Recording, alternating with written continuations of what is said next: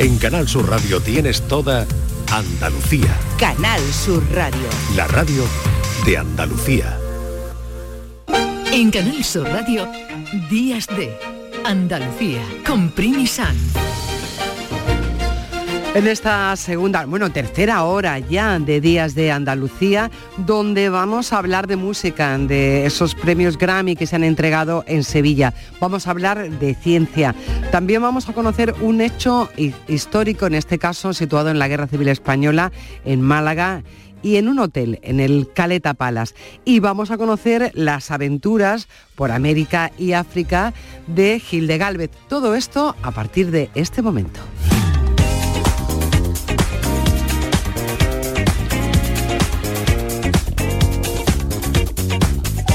La semana pasada, bueno, esta semana que estamos acabando ha sido una semana muy importante para la música y muy importante también para Andalucía.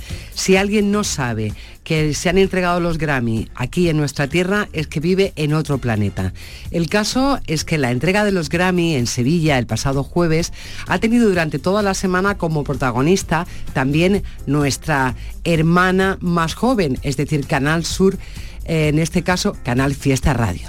El caso es que todos los sábados viene aquí José Antonio Domínguez a contarnos la historia o la presentación de un disco nuevo. Y hoy le hemos pedido que se quede aquí con nosotros porque tenemos que interrogarlo qué ha pasado en los Grammy. Buenos días, José. Ay, buenos días, Primi. Qué ilusión estar contigo en la radio, por favor. Pues pregúntame, pregúntame lo que quiera. Bueno, vamos a ver.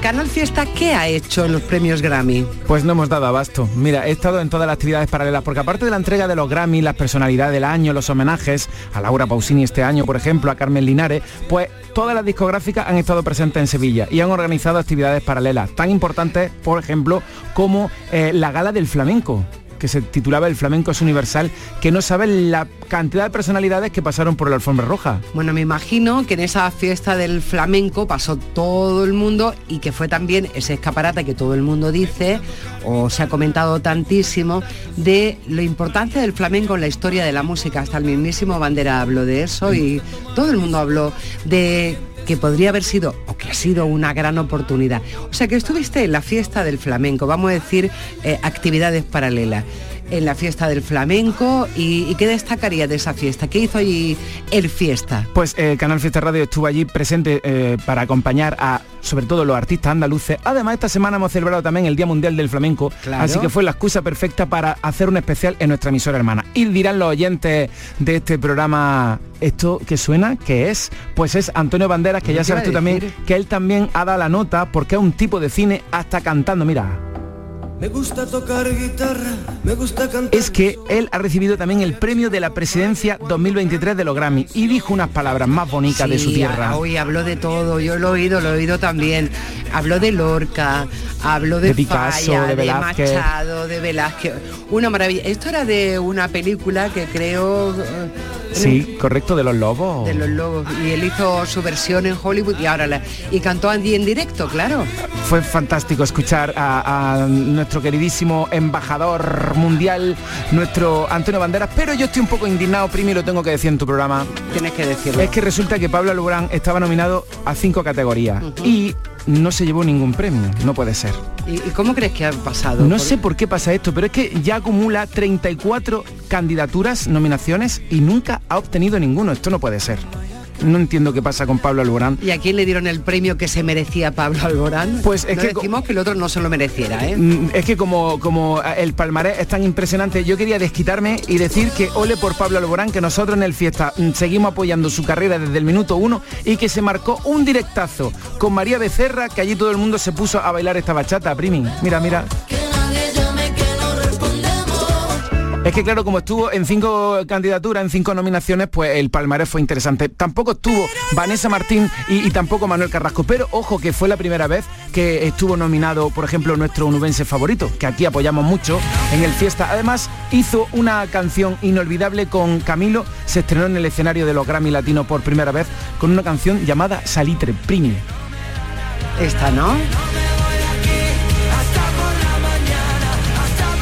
Es maravilloso, un poco retomando Antonio Bandera, es que hay tanto arte en Andalucía, que había tantas candidaturas andaluzas, tan buenos artistas. Bueno, vosotros tuvisteis eh, un acto muy, muy importante que salió, en, bueno, te vi en la tele, de hecho.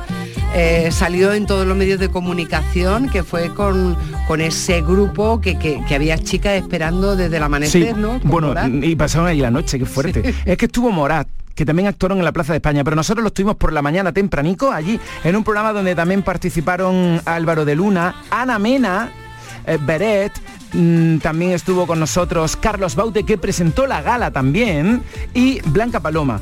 Aquí están sonando las ganadoras, porque dicen que las mujeres em, empoderadas fueron las verdaderas protagonistas. Carol G, por ejemplo, Shakira, que consiguieron sendos galardones, pero como también hubo un artista que brilló con luz propia, que consiguió su cuarto Grammy Latino, Primi, yo te tengo que poner El Camino de Niña Pastori para despedir. ¿Qué quieres que te diga? Además hizo una defensa de sus raíces y del flamenco, además se lo dedicó a su familia, a su gente, y dijo, y a mis padres que estarán enmorecidos ahora viendo recibir este galardón. Así que nada, que te voy a poner una de Niña Pastori, claro, que es hay que Darle la enhorabuena a ella y a todos los premiados y sobre todo hay que darle la enhorabuena a José Antonio Domínguez y a todo el equipo de Canal Fiesta Radio porque lo han hecho genial y han sido nuestros representantes en esta fiesta de la música. Enhorabuena, José. Ay, qué bonito fue, Primi. Por nada, buen día para ti, para todos los oyentes y vamos con el camino de Niña Pastori, que ella sí se llevó un nuevo Grammy Latino. Que me encanta estar contigo, que te adoro. Bueno, que es mutuo, es mutuo. Buen día, gracias por haber madrugado hoy. Otro día más. un placer.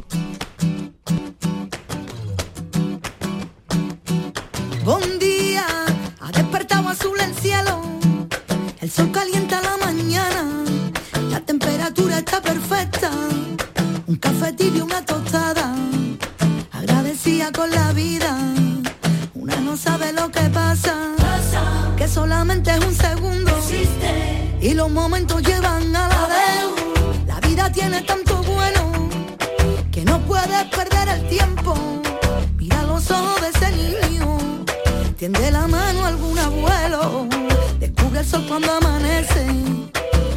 pierda al esconderse, anda descalzo por la hierba, la brisa que te da la vida, paso por ese ramblo de mis sueños, y nada tengo con tu beso, te miro mil veces, te respeto, muero en la belleza de tu cielo, me pierdo en la azul de tu deseo, eres diferente por eso te quiero. Días de Andalucía. Con Primi Sanz. Canal Sur Radio. ¿En qué capítulo de tu vida estás ahora? ¿Quieres hacer una reforma o cambiar de coche? ¿Tus hijos ya necesitan un ordenador para cada uno? ¿O quizás alguno ya empieza la universidad? ¿Habéis encontrado el amor y buscáis un nidito? En Cofidis sabemos que dentro de una vida hay muchas vidas y por eso llevamos 30 años ayudándote a vivirlas todas. Cofidis, cuenta con nosotros. Lo tiene el hippie y el banquero, la vecina y el portero, el que es muy bailón y el que trae el cotillón. Es un extra de ilusión. El 1 de enero, cupón extra de Navidad de la 11, con 80 premios de 400.000 euros. Por solo 10 euros, cupón extra de Navidad de la 11. En Navidad, todos tenemos un extra de ilusión. ¿Lo tienes tú? A todos los que jugáis a la 11, bien jugado. Juega responsablemente y solo si eres mayor de edad. En cofidis.es puedes solicitar financiación 100% online y sin cambiar de banco. O llámanos al 900 84 12 15. Cofidis, cuenta con nosotros. Canal Sur Radio. Estás estupenda. Gracias. Medicina estética en Clínica Doctor Ortiz. ¿Tu hermana y tu hermano también? Ellos cirugía plástica en Clínica Doctor Ortiz. ¿Y el pelo de tu marido? Ah, injertos capilares en Clínica Doctor Ortiz. Ahora en Clínica Doctor Ortiz ampliamos servicios. Ginecología general, funcional y oftalmología. Seguridad, confianza y satisfacción de nuestros clientes. En Sevilla, Circo Las Vegas, instalado junto al Estadio La Cartuja, te presenta su espectáculo de moda Barbie, para disfrutar en familia. Atracciones y risas aseguradas con los payasos. Circo Las Vegas, en Sevilla, del 31 de octubre al 26 de noviembre. Venta de entradas en circolasvegas.es. Los guerrilleros, tapicería y colchonería en Utrera, a precios de fábrica. Colchón de matrimonio de 27 centímetros de grosor, lechos independientes, refuerzo en zona lumbar, cara de verano e invierno, valorado en 689 euros, ahora 299 euros. Sí, sí, has escuchado bien, 299 euros. Y por un euro más televisor LED de 32 pulgadas de regalo. Estamos en Utrera, carretera Carmona número 15 en Utrera, Sevilla. Entregas en 48 horas. ¿Ya conoces las lavadoras Nevir? Lavadoras de hasta 12 kilos con motor inverter y etiqueta energética clase A. Porque Nevir siempre piensa en el ahorro de la factura de la luz. Con las lavadoras Nevir podrás esterilizar la ropa deportiva y disfrutar de su velocidad de centrifugado y sus tres modos de lavado rápido. Si no la tienes aún, ve ya por tu lavadora Nevir. Las noticias que más te interesan te las cuenta Canal Sur Mediodía Sevilla. Y este 20 de noviembre te llegan desde el centro comercial Lago, que ya se prepara para recibir a todos los visitantes en su Black Friday más cool. Canal Sur Mediodía Sevilla. Este 20 de noviembre, desde las 12, en el centro comercial Lago. Con la colaboración del centro comercial Lago.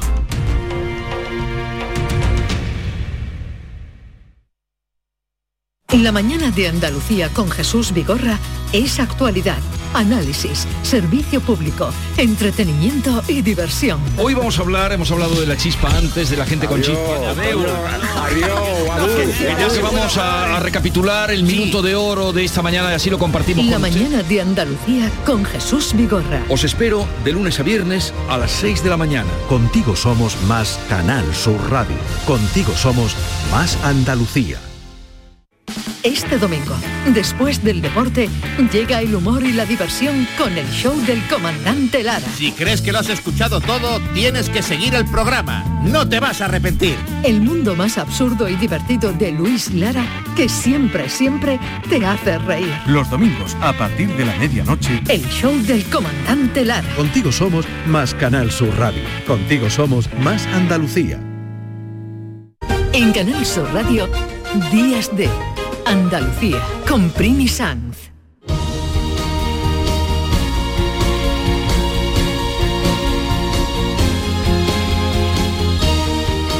Cada año la Semana de la Ciencia en Andalucía se celebra durante el mes de noviembre. Este año entre el 6 y el 19 de noviembre.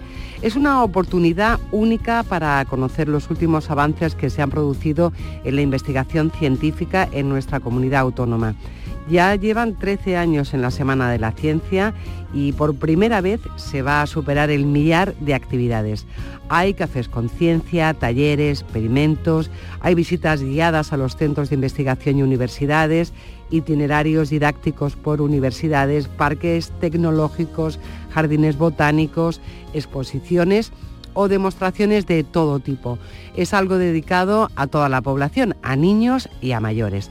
Hoy nosotros también queremos unirnos a esta Semana de la Ciencia y hemos invitado a un eh, astrofísico y también músico, que es Daniel Guirado, es astrónomo e investigador del Centro Superior de Investigaciones Científicas del CSIC en Granada y lleva ya cuatro años participando en la Semana de la Ciencia. Una de sus actividades, y no solo durante la Semana de la Ciencia, es la ciencia en el bar. Así que le vamos a dar los buenos días. Buenos días, Daniel. Buenos días. Bueno, bienvenido a Días de Andalucía. En este caso, lo que te proponemos es que en, en vez de irnos a un bar a disfrutar de ti y de tus experimentos, te vengas tú a la radio a desayunar con nosotros y nos des un desayuno con ciencia. Cuéntanos qué significa para un investigador, por ejemplo, participar en la Semana de la Ciencia. Pues primero un gesto de justicia, porque la ciencia la hacemos todos los ciudadanos, también las personas que no se dedican a la investigación científica a través de sus impuestos, de su espíritu crítico o de su participación ciudadana responsable. Y segundo, la ciencia es de todas las personas. Entonces, devolverla en el formato tanto de comunicación de los últimos resultados como de divulgación de la ciencia básica y también de motivación para todas las generaciones acerca de ese espíritu crítico y de esa participación ciudadana responsable en lo científico es un placer y es un gesto de justicia. Para mí un disfrute enorme. Oye, ¿cómo es la respuesta de la gente, de los mayores y pequeños? ¿Cómo ha sido tu experiencia en ese cuerpo a cuerpo, explicando lo tuyo, la ciencia? Siempre es de sorpresa. Hay un momento eureka. lo llamaba Richard Feynman el placer del descubrimiento. El placer del descubrimiento o momento eureka es una chispa que aparece en la cabeza y que provoca una inyección de placer instantánea parecida a la de entender un chiste o a la de enamorarse repentinamente de un flechazo. En este caso te enamoras de la madre naturaleza, porque comprender algo significa engancharse para siempre al conocimiento y a la filosofía natural, que es la, filosofía pues, más rentable que hemos tenido nunca, porque además de que es divertida y además de que nos hace especiales, ha sido un elemento fundamental para mejorar nuestra vida. Pero Daniel, tú no solo hablas de astrofísica, que es lo tuyo, ¿no? sino que hablas de cosas muy diferentes. Bueno, la astrofísica es la, ciencia que, estudia el universo y ahí está todo incluido. Fíjate que cuando ahora pensamos en astrofísica ya no es tanto lo que la gente pueda tener en la cabeza, mirar por el telescopio o estas cosas tan antiguas de la astrometría como o las constelaciones. No, no, no, se trata de muchísimo más. Tenemos incluso eh, centros de astrobiología, por ejemplo, eh, en el CSIC. Se, investiga la atmósfera de la Tierra hasta las cosas más lejanas, se investigan cosas de química, se investigan las posibilidades de vida en las lunas de Júpiter a través de la misión JUICE que se acaba de lanzar, por ejemplo. Es decir, toda la ciencia está contenida en la astrofísica. Y resulta que un bar es un laboratorio muy amplio en el que puedes hacer cualquier tipo de experimento bueno, vamos a decir un experimento de cualquiera de las ramas de la ciencia, porque es un laboratorio que aunque no sea específico, permite hablar de termodinámica, de óptica, de mecánica, de química, de relatividad especial y general y también de mecánica cuántica. No son específicos esos experimentos, no son profundos, no se pueden obtener resultados punteros de investigación, pero sí se puede llevar todo eso a un bar, a la cocina de una casa o al aula de un cole. Oye, lo del bar la verdad es que es interesante. Bueno, vamos, ¿qué te parece si hacemos este experimento de suponer que estamos en una cafetería, eh, en vez de ser por la tarde-noche, que es cuando se producen esto, este bar conciencia, hacer un desayuno conciencia. Em, el ambiente siempre es distendido, ¿no? Estamos relajados. ¿Y, ¿Y cómo te introduces tú en el público? Lo primero es decir, y dejar muy claro a todo el mundo, que no se trata de una charla, que se trata de un espectáculo frenético de ciencia y humor, algo parecido a los espectáculos de magia a los que nos tenía acostumbrados, por ejemplo, Juan Tamariz, pero no es magia, es ciencia y no son trucos, son experimentos en la madre naturaleza. Me gusta contar, para empezar, que la ciencia no importa. No estoy haciendo una apología de la ciencia utilitarista. Quiero decir que la ciencia no es esencialmente útil. La ciencia sirve para molar, Sirve en última instancia para ligar, sirve para ser especial. Dentro del grupo, destacarse. Las personas que primero miran al cielo o las personas que primero miran al microscopio no lo hacen porque de esa manera van a descubrir una forma de predecir las estaciones y así eh, mejorar los cultivos. No lo hacen porque por el microscopio vayan a descubrir la penicilina. Lo hacen porque tienen una enorme curiosidad, porque están enganchados al descubrimiento del placer y porque les hace especial saber cosas que los demás no saben. Parecía cuando hace unos años eh, que ser cantante, que ser futbolista, eh, eran profesiones que te hacía la primera persona del grupo que te hacían destacar. No, no, no.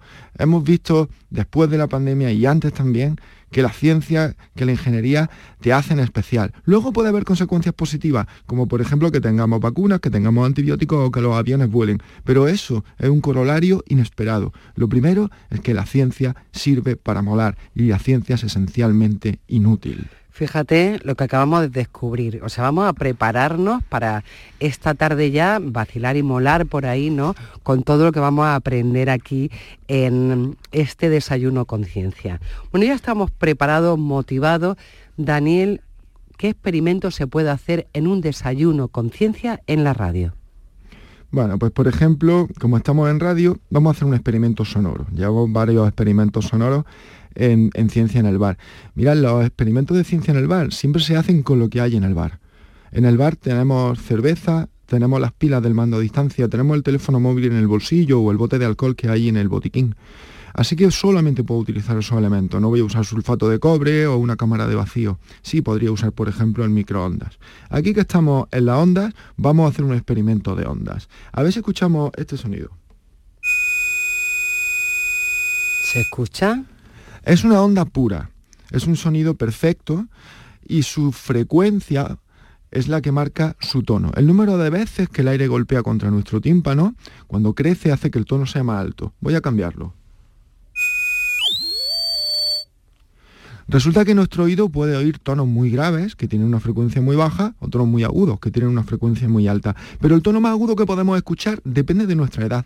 Cuando somos pequeños, al nacer, tenemos la capacidad de escuchar sonidos de 20.000 hercios, es decir, el aire golpea 20.000 veces en un segundo contra nuestro tímpano. Pero nuestro tímpano se va acartonando con la edad inevitablemente, aunque no estemos expuestos a ruidos demasiado intensos, y al final vamos perdiendo la capacidad de escuchar los sonidos más agudos. Así que, en función del sonido más agudo que podemos escuchar, vamos a saber cuál es nuestra edad. Voy a empezar por un sonido de 20.000 hercios que escucharán los bebés, los perros y los gatos. Y voy a ir bajándolo. Voy a ir diciendo la frecuencia en la que estoy. Y cada persona que tengáis alrededor va a tener una frecuencia distinta en su registro en función de la edad. Esto con un bar lleno se hace levantando la mano, pero aquí lo podemos hacer mentalmente. Empiezo en 20.000 hercios y seguramente nadie escucha. Nada, nada. Bajo a 19. Tampoco, que mayor. 18, 17, 13, 12. Ahora, 11, de todas 10. formas me dice Pedro que también depende de la frecuencia, bueno, que hay que tener en cuenta la frecuencia que genera el micrófono también. Sí, el micrófono también se sincroniza en parte con esto. Lo que sí va a funcionar, aunque sea a nivel cualitativo, es que las personas mayores, yo me considero mucho dentro de ese grupo porque suelo tratar con niños y hacer esta broma, resulta que escuchamos mucho más tarde el sonido. Cuando estoy en un aula con niños de 4 o 5 años y con los profes, las profes, les digo, venga, levantamos la mano y la bajamos cuando ya lo escuchemos. Los niños están tapándose los oídos porque no pueden soportar el sonido tan estridente y los profesores no están escuchando nada y piensan que es una broma y que me he conchavado con los niños primero y que estamos tomándole el pelo. Cuando luego terminan escuchándolo, se dan cuenta de la potencia que tiene este método. Por ejemplo, en centros de recepción de inmigrantes se utiliza para saber la edad de una persona, lo cual legalmente es muy importante cuando no existe ni idioma ni papeles de por medio. Bueno, este es un desayuno muy, muy instructivo, pero tú, además de astrofísico y desde luego divulgador científico, eres también músico y utilizas mucho la música en cada uno de, de estos experimentos con gente en un bar. ¿Qué nos va a hacer hoy aquí que también sea experimento sonoro? Bueno, pues he traído la guitarra porque cantar es contar dos veces. Eh, hay una, bueno, en- aquí en, en Radio Andalucía Información tuvimos un programa durante muchos años, una colaboración con el Instituto de Astrofísica de Andalucía, llamado el, el Radioscopio. Maravilloso programa. Con, con, eh, Susana Escudero, con José Miguel que lo tengo quedante y con Emilio eh, del Instituto de Astrofísica, en el que una emisión pirata que se colaba de vez en cuando era la del científico trovador con canciones de humor y ciencia. Me parece que si las cosas que se pueden hacer con la inteligencia son la ciencia, el arte, la diplomacia como política bien entendida y el humor, que es la más rápida de todas porque ocurre en fracciones de segundo, tanto emitir como recibir una broma, la búsqueda del momento eureka se ve siempre muy catalizada por el humor. Así que voy a hacer una canción porque la música siempre está presente en el Ciencia en el Bar y en las actividades de experimentos locos para niños. El que cuenta cantando cuenta dos veces. Esta canción se titula Célula Madre, no hay más que una. Si te apetece de repente tener un pene en la frente, puedes con nuestra pomada. Está testada cuando te duela la cabeza. Repon todas tus neuronas, te pusiste como una mona de cerveza. Célula madre, no hay más que una, tras muchas subdivisiones desde el cigoto. Se diferencian los tejidos, igual te forma una pleura que te hace un escroto. Por eso yo siempre digo que estoy hasta los pulmones del perro de mis vecinos, manda cojo. Le dieron torta de manteca al pobre de Stephen Hawking, untada en células madre con chicharrones. El tío iba por las discotecas y le gustaba hacer el moonwalking. Tenía frito al DJ pidiendo canciones. célula madre. No hay más que una, tras muchas subdivisiones desde el cigoto. Se diferencian en los tejidos, igual te forma una pleura que te hace un escroto.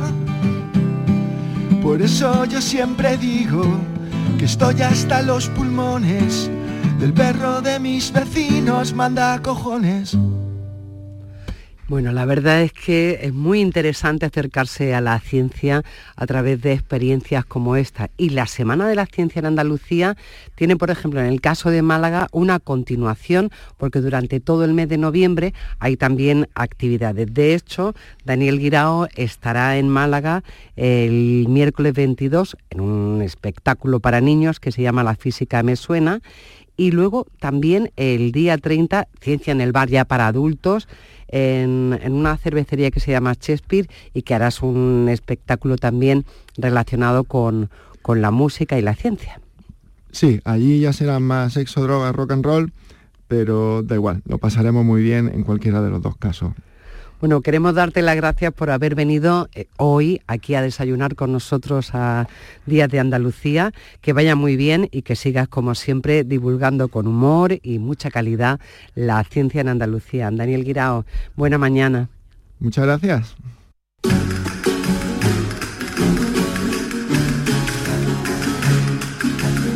En Canal Sur Radio, Días de Andalucía, con Primi Sanz.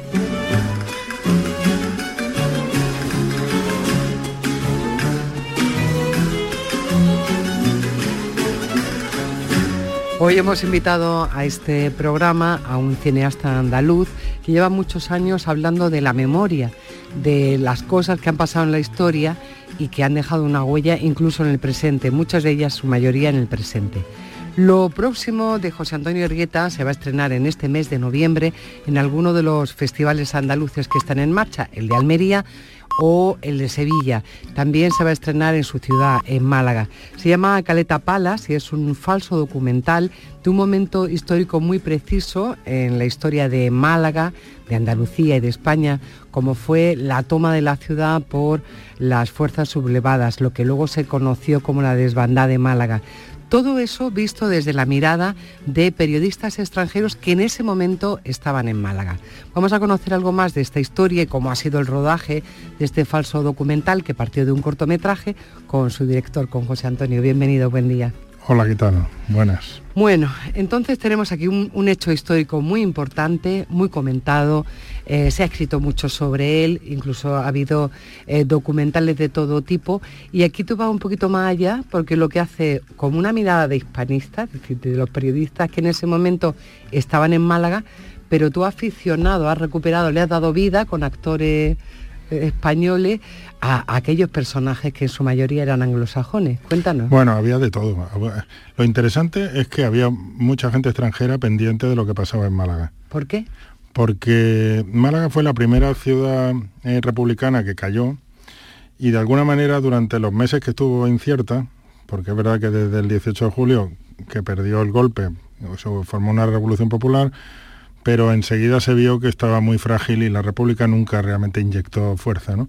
El caso es que se, cuando se empezó a intuir que iba a ser una ciudad sitiada, o sea, que iba a ser una batalla importante, vinieron varios a última hora, algunos para dar parte, otros para espiar también, y algunos que vivían aquí, porque Málaga es una ciudad muy internacional, ¿no? Siempre lo, Siempre lo ha sido, sí.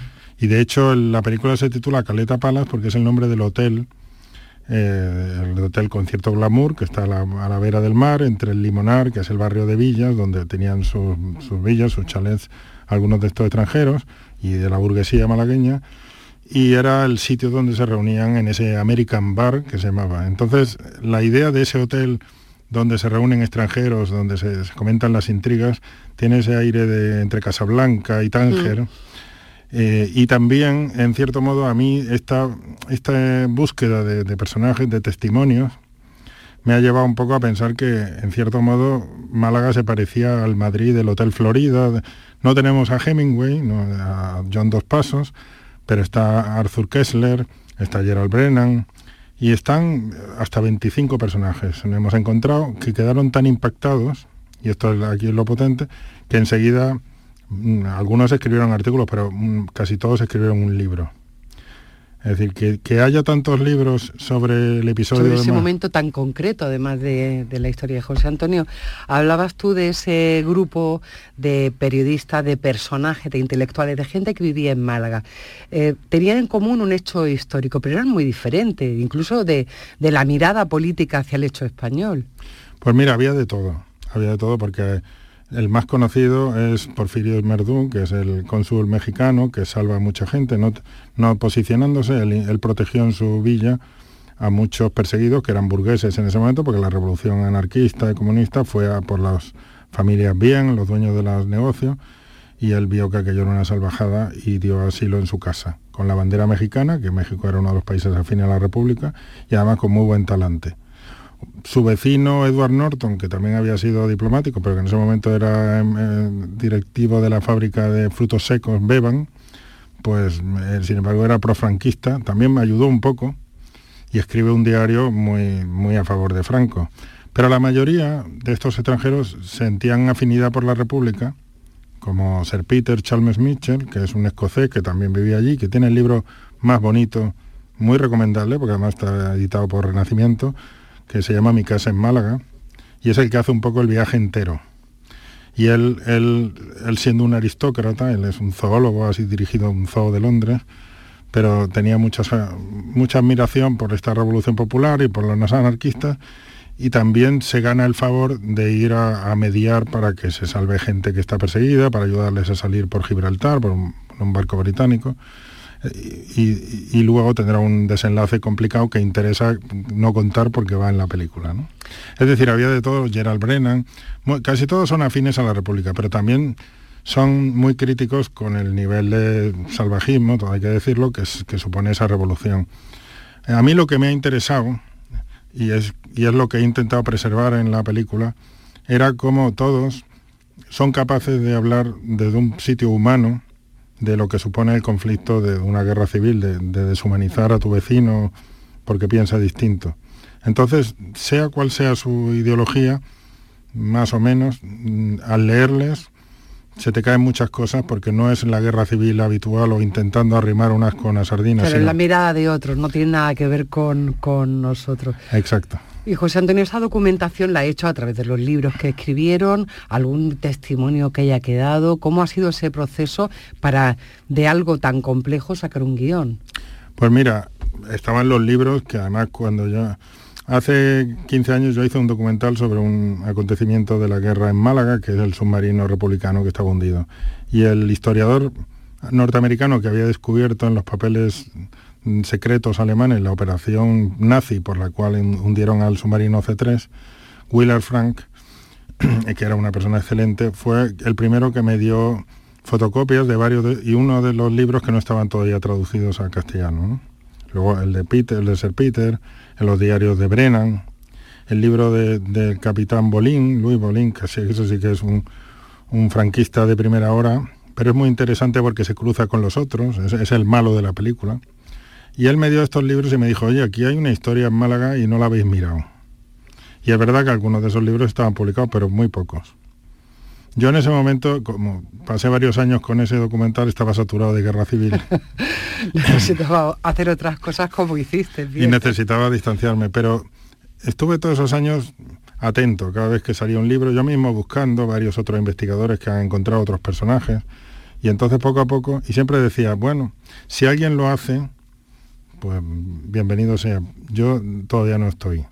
Hasta que ya encontré un poco la fórmula, porque era el problema era como... Es complicado, ¿no? El, el, reproducir, no hay tantos documentos, hay unos documentos muy ya muy vistos, podríamos decir, y, y, y no están ellos, no están los protagonistas. No, pero a mí lo que me emocionaba, como te decía, era oírles, leer sus voces, eh, una persona como Mercedes Formica, que es es entonces una chavala, es una chavala falangista, pero es una escritora extraordinaria que posteriormente desarrolla una vida muy compleja.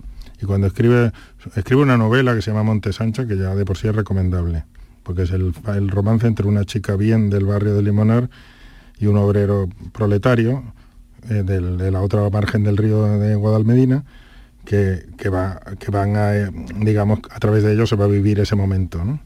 Pero luego escribe en sus memorias y cuando habla de lo que vivió en aquellos momentos, pese a estar en un bando y perseguida, lo cuenta de una manera que eres capaz de salirte de esta visión dual. Entonces, yo lo que quería era cómo, cómo mantener ese hilo de eso, más la documentación. Documentación afortunadamente ha aparecido. ¿eh? Hay ya varios libros publicados con todos los partes de guerra de los dos bandos, todas muchas cosas. La, la, historiografía contemporánea permite eso, Claro. ¿no? el, el Ah, tener todo muy documentado. Se ha avanzado mucho, está- hay mucho más cosas y además, claro, es verdad que cada vez hay más interés, o sea, salen libros, unos mejores, otros peores, pero hay unos cuantos muy serios, ¿no? Pero a mí lo que me interesaba, con- manteniendo el hilo riguroso, era darles espacio a estas voces. Y por eso me inventé este, este recurso, que no es nuevo, del falso documental, es decir, que unos actores hablen como si fueran ellos, como si se hubiera entrevistado a ellos pocos años después. O sea, que recreaste el ambiente de, de este hotel del Limonar, ¿no? un poquito del ambiente, un poquito de archivo, los actores, y luego también lo he combinado, tú has dicho una cosa muy bonita al principio, con la Málaga de ahora, ¿no? con imágenes. Está todo mezclado, porque en cierto modo la historia está como siempre ahí. A veces cuando lees estas cosas luego vas por la calle y miras, ¿no? Y dices, ahí... Ahí ah, pasó. Ahí pasó eso. Eh, Pasó la guerra civil, luego pasó los fenicios, verás tú, todo. Sí, afortunadamente Andalucía tiene eso, que nos han pasado tantas cosas que tenemos de verdad cintura, deberíamos tener cintura para entender lo que muchas veces nos pasa. ¿Qué esperas tú de esta película, de esta Caleta Palas? Pues mira, yo espero que, que llegue al público, que no es fácil, porque, porque hay demasiadas películas, demasiado de todo últimamente, ¿no? Y hay tanta diversidad de plataformas y de... Que llegue a la gente y que la gente sea capaz de, de bucear un rato.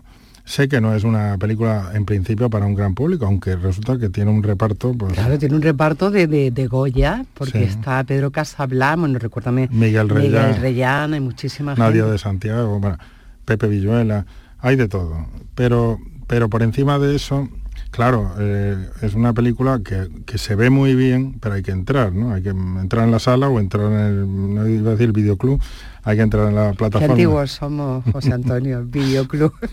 Eso ya es como para hacer un programa aparte. Aparte. Sí.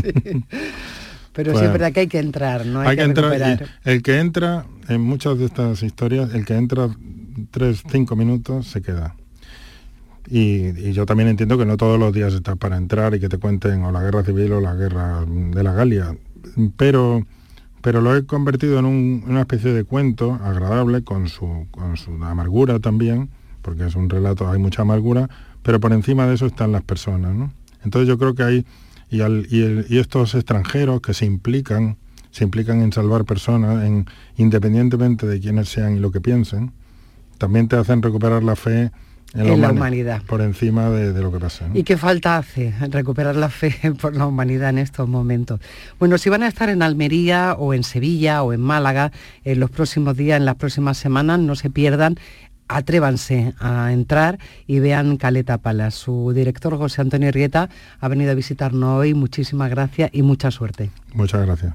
Oye, se te ha olvidado decir una cosa importantísima. ¿Cuál? Que no debería decirla yo porque Ah, sí, porque una partici- esta, esta película está participada por Canal Sur.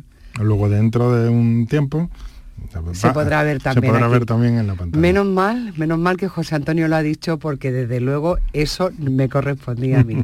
Muchas gracias, bienvenido. Un placer. En tu casa está. Gracias. En 1936, los ojos del mundo se volvieron hacia España. En el Frente Sur, una ciudad al margen de la República y de la historia. Málaga.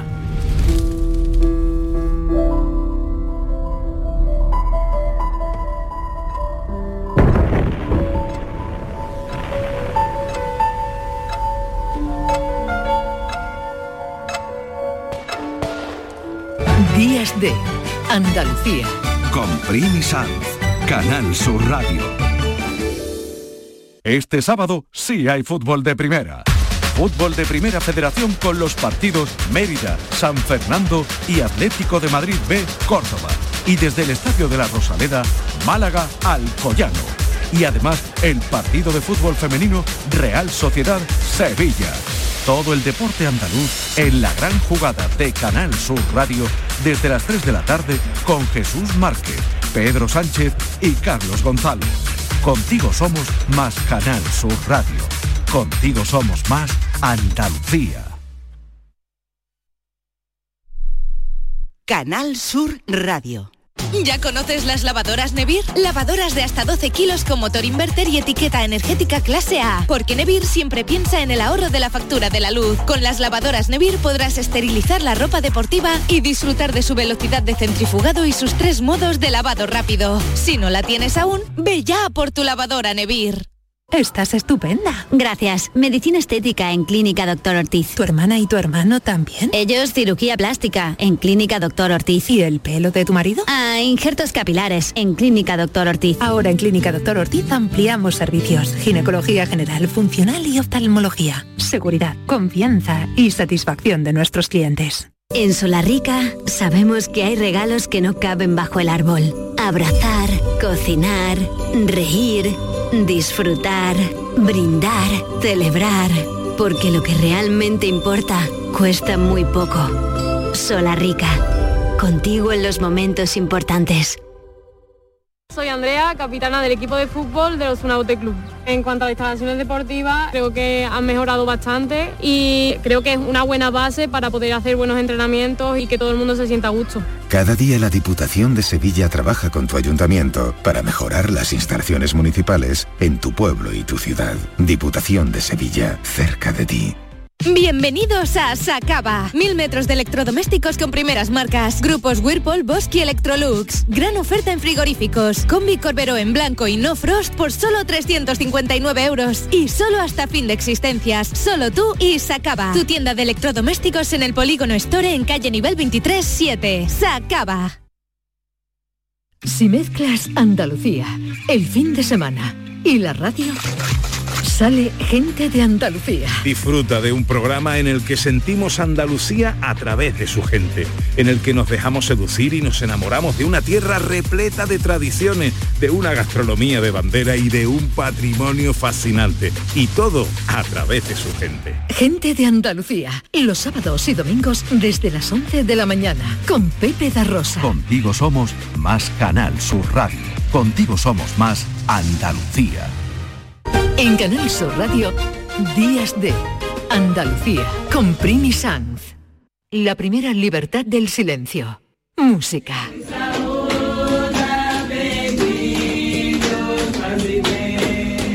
Hoy les vamos a proponer un viaje, bueno, un viaje a través de la memoria, las emociones y los recuerdos de nuestro querido Gil de Galvez. Ya saben que es violinista, músico de cámara, es director de orquesta y ha llevado su música y su personalidad por Centroamérica y África. Ha estado un mes y medio fuera, pero todas las semanas ha sido puntual a su cita con Días de.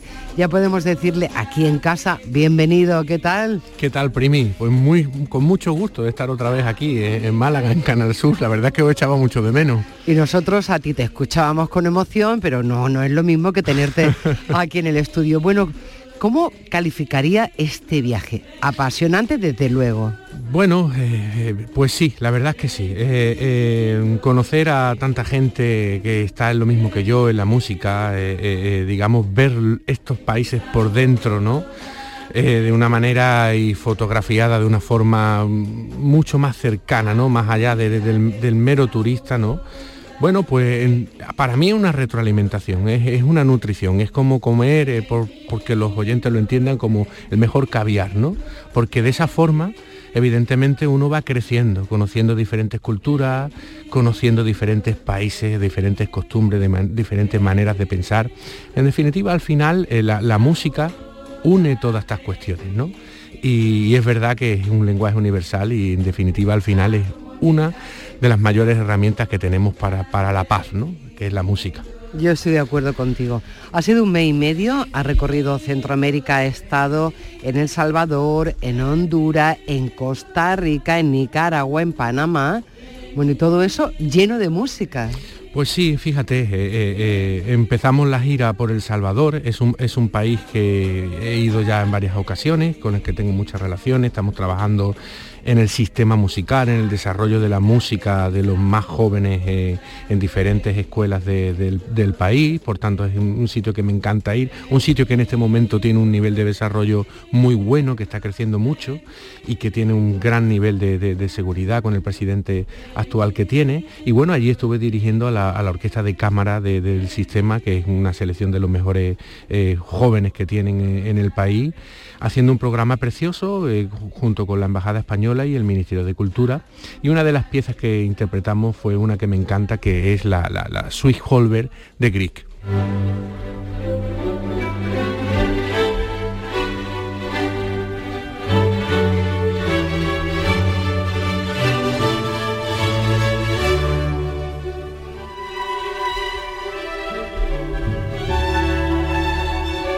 ¿Qué recuerdos te vienen? Porque te he visto con carita de añoranza, ¿eh? Pues sí, la verdad es que me emociona un poco.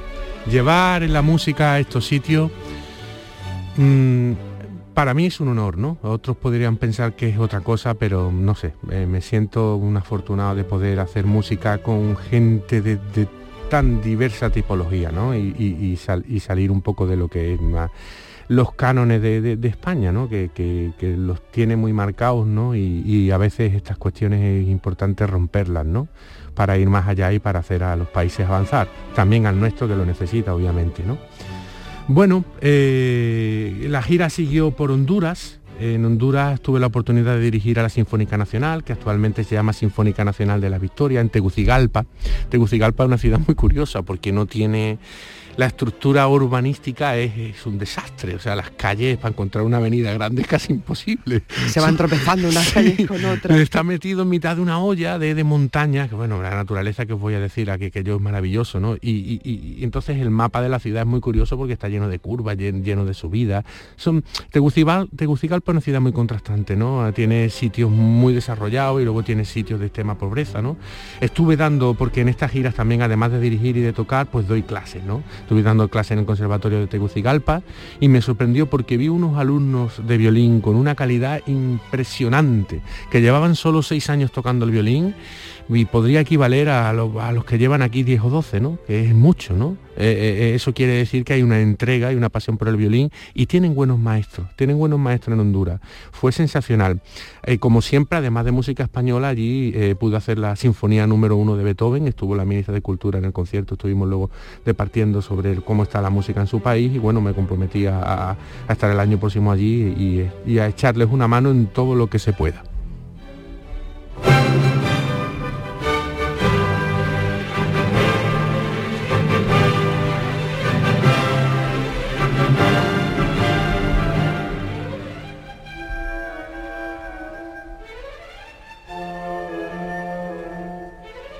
Beethoven sonando en Tegucigalpa.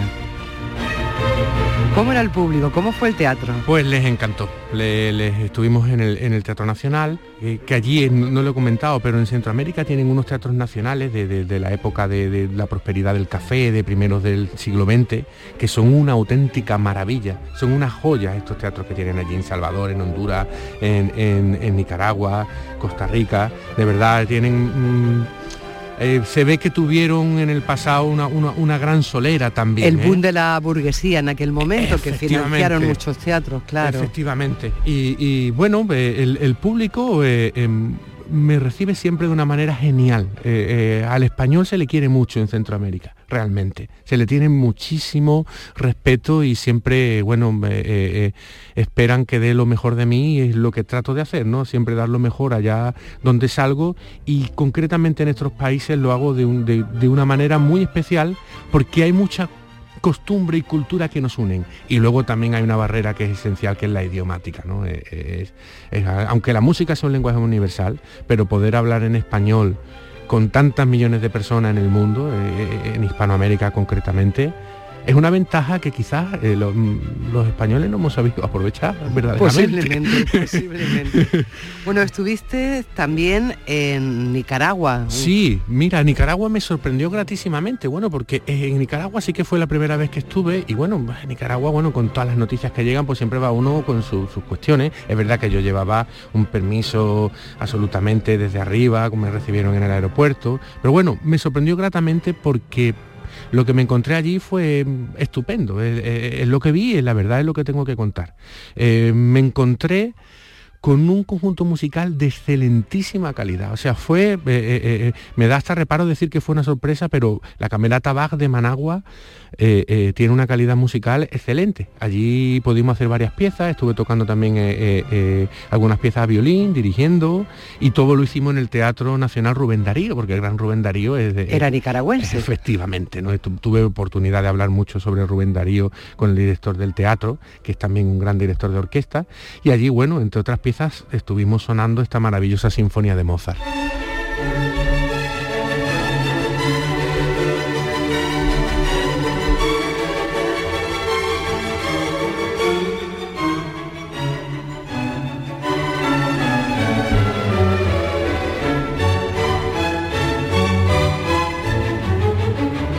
Me pregunto si Gil de Galvez ya guardará con estas piezas los recuerdos de este viaje. Sí, bueno, en Nicaragua tengo un recuerdo de asomarme al volcán Masaya, que es un volcán que se ve la lava, ¿de acuerdo? Eso fue un choque importante, porque bueno, aquí en España no tenemos oportunidad de ver esa cuestión y te hace muchas preguntas, porque bueno, la, tierra echa lava cuando le apetece, ¿no? Se lo a los de Reykjavik, ¿no?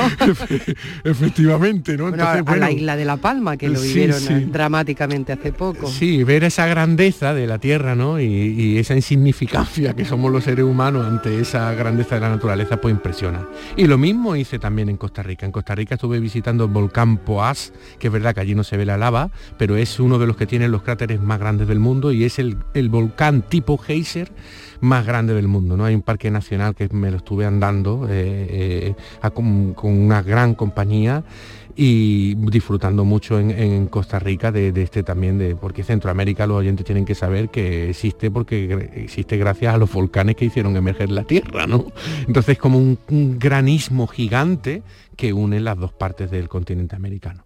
Bueno, allí en Costa Rica estuve tocando en la universidad, estuve dando clases en la Universidad de, Costa Rica, que tiene una facultad de Bellas Artes y tiene un nivel musical excelente, todo hay que decirlo, eh, la verdad es que el nivel de los alumnos de violín era altísimo y allí estuve tocando con un pianista español de Granada que está afincado allí, que es gran amigo mío, Calio Alonso, e hicimos un concierto extraordinario, extraordinario.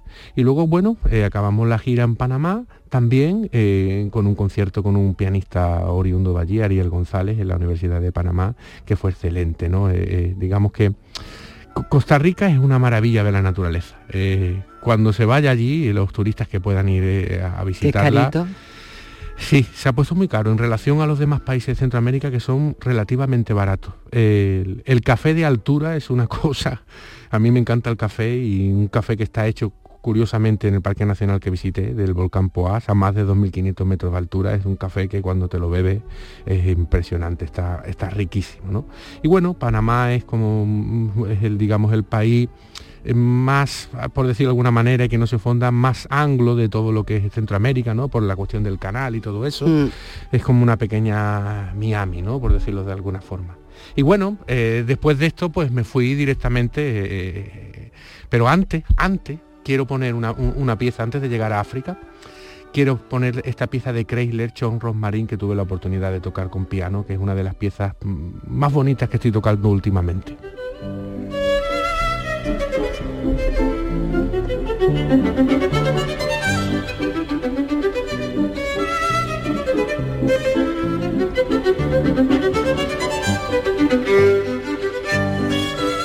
Pero qué preciosidad. Sí, sí, sí, la verdad es que sí. Esto de, dirigir, tocar, enseñar, hablar sobre música es una cosa preciosa. Es estresante porque es verdad que la, la agenda era enorme, también institucional, Concretamente en Costa Rica tuve la oportunidad de, estar, estuvimos con mucho tiempo con la embajadora española que se, portó excelentemente, nos hizo una maravillosa cena en su residencia y luego estuvo enseñándonos diferentes sitios de, Costa Rica. siempre hay mucho jaleo, no hay casi ni tiempo de parar, pero al final la música es lo que está por encima de todo y la verdad es que es un privilegio todavía también, sobre todo, cambiar de registro, ¿no? El poder tocar el violín, el poder dirigir, el poder enseñar, el poder hacer una conferencia sobre la música. No todo el mundo, él es modesto, pero no todo el mundo está capacitado para hacer todas esas cosas. Así que eh, puedes sentirte muy orgulloso no ha sido casualidad, ha sido mérito. Gracias, Primi. La verdad que... América quedó atrás y te va a África. llegamos a África. Aquello ha sido eh, impactante, ¿no? He visitado la naturaleza, las cataratas de Calándula, el, Parque Nacional de Kisama y sobre todo he estado dando muchas clases continuamente. He estado dos semanas allí en la Escuela de Música Caposoca. Eh, el, tema de África es una cosa que otro día también vamos a seguir hablando porque mm, es impresionante. Tuve la oportunidad de visitar un convento de carmelitas en mitad de la jungla que nos recibieron con canto, parecía la película Memorias de África. Ha sido... Mm, lo de Angola me ha trastocado un poco la cabeza y tengo que decirlo porque lo que he visto es es, difícil explicar con Yo creo que necesita otro capítulo para contarnos.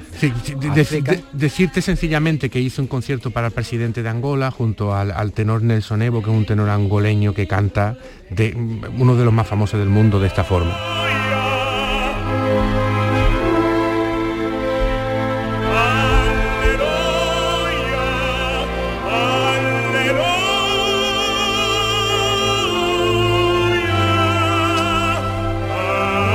Tiene una voz atómica, tiene la residencia en Nueva York y es un, tenor que ya somos grandes amigos, ¿no? hemos estado varios días conviviendo allí y precisamente inauguramos el nuevo aeropuerto de Luanda eh, y tocamos eh, a dúo para el presidente. La verdad es que de Angola hablaremos porque para mí el descubrir el África austral y poder entrar al centro de, un país de, esa tipología, ver cómo vive la gente, que son felices, ¿eh? no quiere decir que no lo sean pero te das cuenta de, el nivel de confort que tenemos aquí, el nivel de abundancia y no sé. Eh, y la calidad de nuestro músico, embajador de España y la música española, Gil de Galvez. Bueno, ha sido un final apoteósico para este programa. Nos vemos la semana que viene. Seguimos la semana que viene. Bienvenido a casa. Y nosotros nos oímos mañana aquí en Canal Sur Radio en Días de Andalucía. Buen día.